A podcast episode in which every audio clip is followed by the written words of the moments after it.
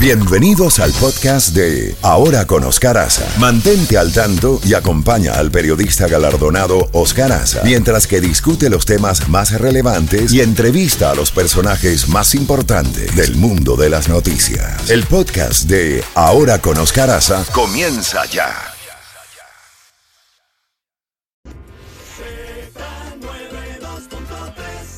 La Z Mañana. Una mañana diferente. Ahora con Oscar Aza. Disfrútala en Z92.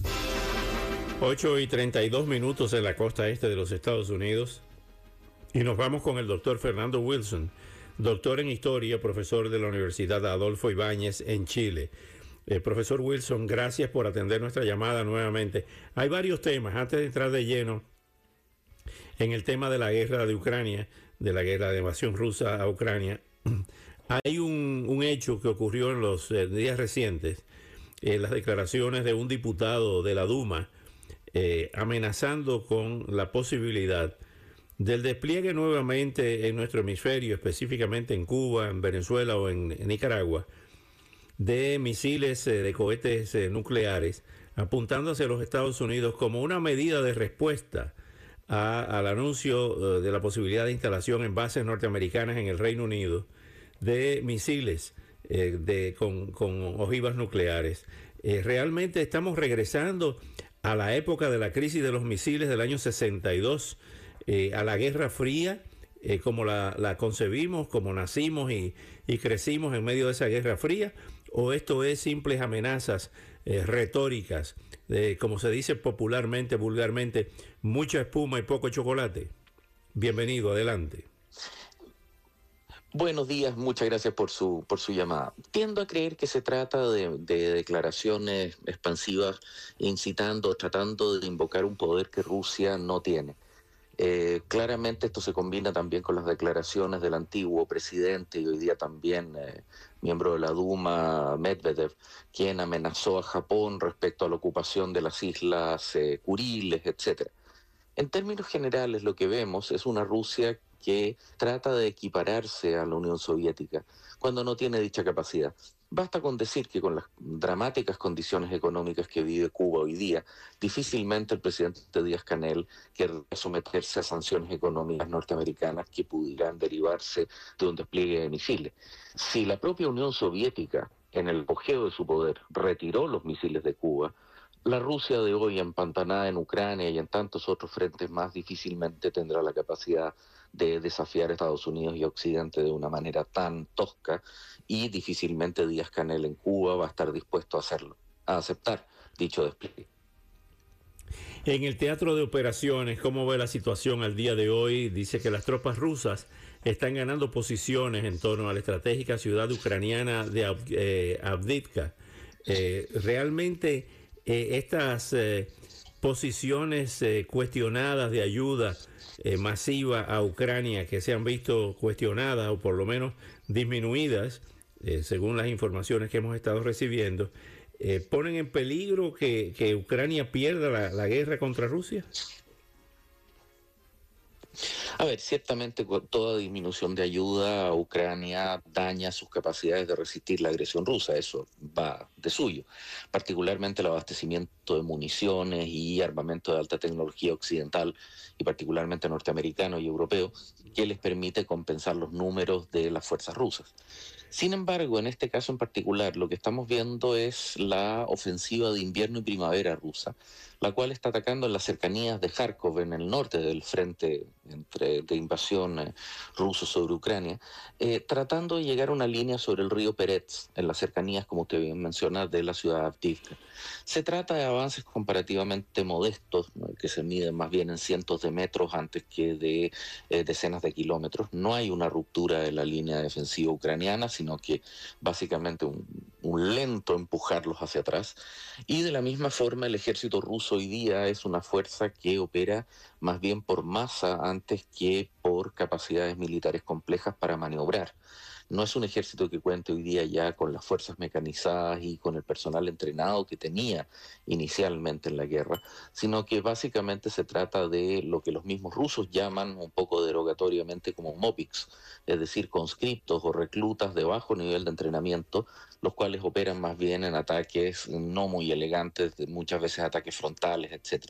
Lo que estamos viendo de alguna forma es un intento ruso de conseguir como, como usted bien mencionaba, la toma de la ciudad de Aptivka y la llegada al río Peretz para establecer líneas defensivas frente a lo que a estas alturas ya comienza a verse como relativamente cercano, que es la llegada de la primavera y la próxima temporada de lluvias, que va a paralizar las operaciones en el frente y en la cual lo que los rusos buscan es tener mejores líneas defensivas para el próximo verano.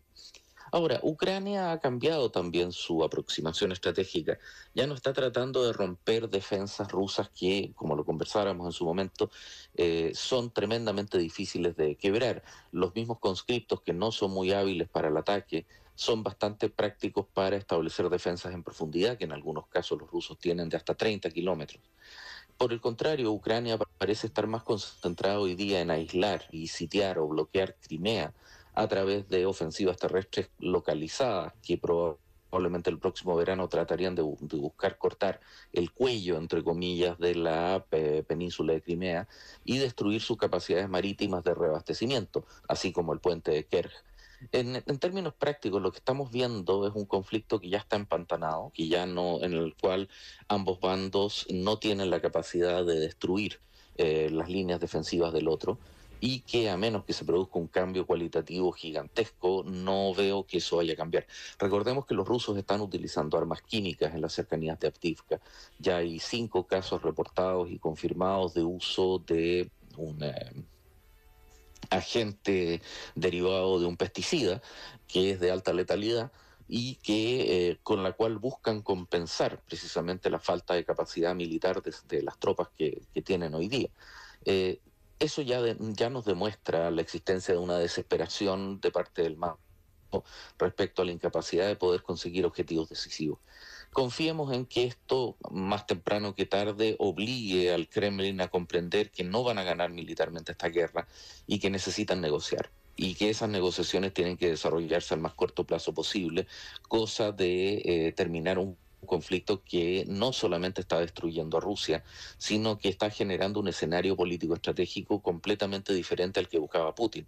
Recordemos que hoy día Putin cuenta con, eh, digamos, una Finlandia y una Suecia incorporadas a la OTAN, eh, con la OTAN a punto de realizar el mayor ejercicio militar que se ha desarrollado desde el fin de la Guerra Fría, hace más de 30 años atrás, con cerca de 100.000 hombres en el este de Europa, precisamente orientado para contener una agresión militar eh, rusa, que el propio ministro de Defensa sueco advirtió que a la su ciudadanía que tenían que prepararse para una guerra y que esta guerra es inminente. Es decir, lo único que consiguieron es convertir a Rusia en un adversario global.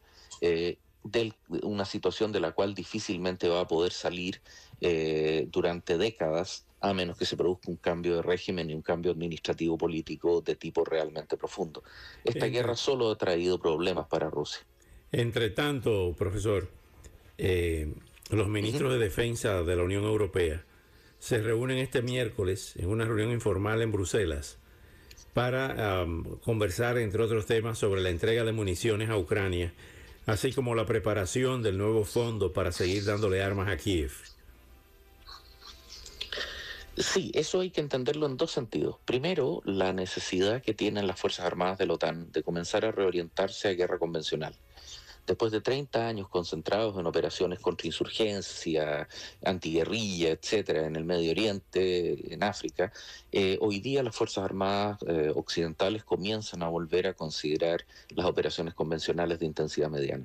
Y uno de los grandes problemas es la capacidad industrial de producir grandes volúmenes de municiones. La artillería, que tiene un rol preponderante en las operaciones convencionales, necesita alimentarse de volúmenes que la industria europea y norteamericana habían dejado de tener. la rearticulación, el Ministerio, el Departamento de Defensa norteamericano ha, eh, asegurado a los proveedores de munición, digamos, contratos eh, garantizados, digamos, de enormes volúmenes eh, de mediano plazo, y en el caso de los europeos están haciendo exactamente lo mismo. Esto no solamente tiene que ver con la guerra misma en Ucrania y en abastecer al ejército ucraniano de la munición requerida, sino que también reorientar a las Fuerzas Armadas europeas tanto de la Unión Europea como de la OTAN, de las capacidades para contener la agresión rusa. Resulta llamativo que la reunión sea entre los ministros de defensa de la Unión Europea, no de la OTAN, que dicho sea son los mismos, porque esto es una voluntad europea de mantener esta ayuda más allá de lo que ocurre en las elecciones presidenciales norteamericanas a finales de este año.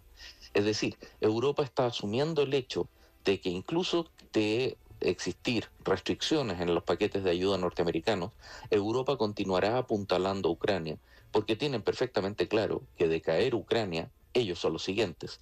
Eh, ciertamente un Putin que obtenga una paz beneficiosa en el conflicto ucraniano no va a detenerse, al igual que Hitler en el año 38, solamente se va a ver, después de la paz de Múnich, solamente se va a ver estimulado a, después de recuperar algo sus fuerzas, a continuar presionando, ya sea los estados bálticos, ya sea Finlandia, ya sea desde el, este, el enclave de Kaliningrado a Polonia, es decir, un Putin que se sienta moderadamente vencedor va a ser continuar siendo una amenaza para todo Occidente de manera permanente. Doctor Wilson, como siempre, muy agradecido y hasta una próxima oportunidad. Por favor, Don Oscar, un gusto y a su disposición cuando lo estime pertinente. Muchas gracias, muchas gracias, doctor Fernando Wilson, un verdadero doctor en historia, profesor de la Universidad Adolfo Ibáñez.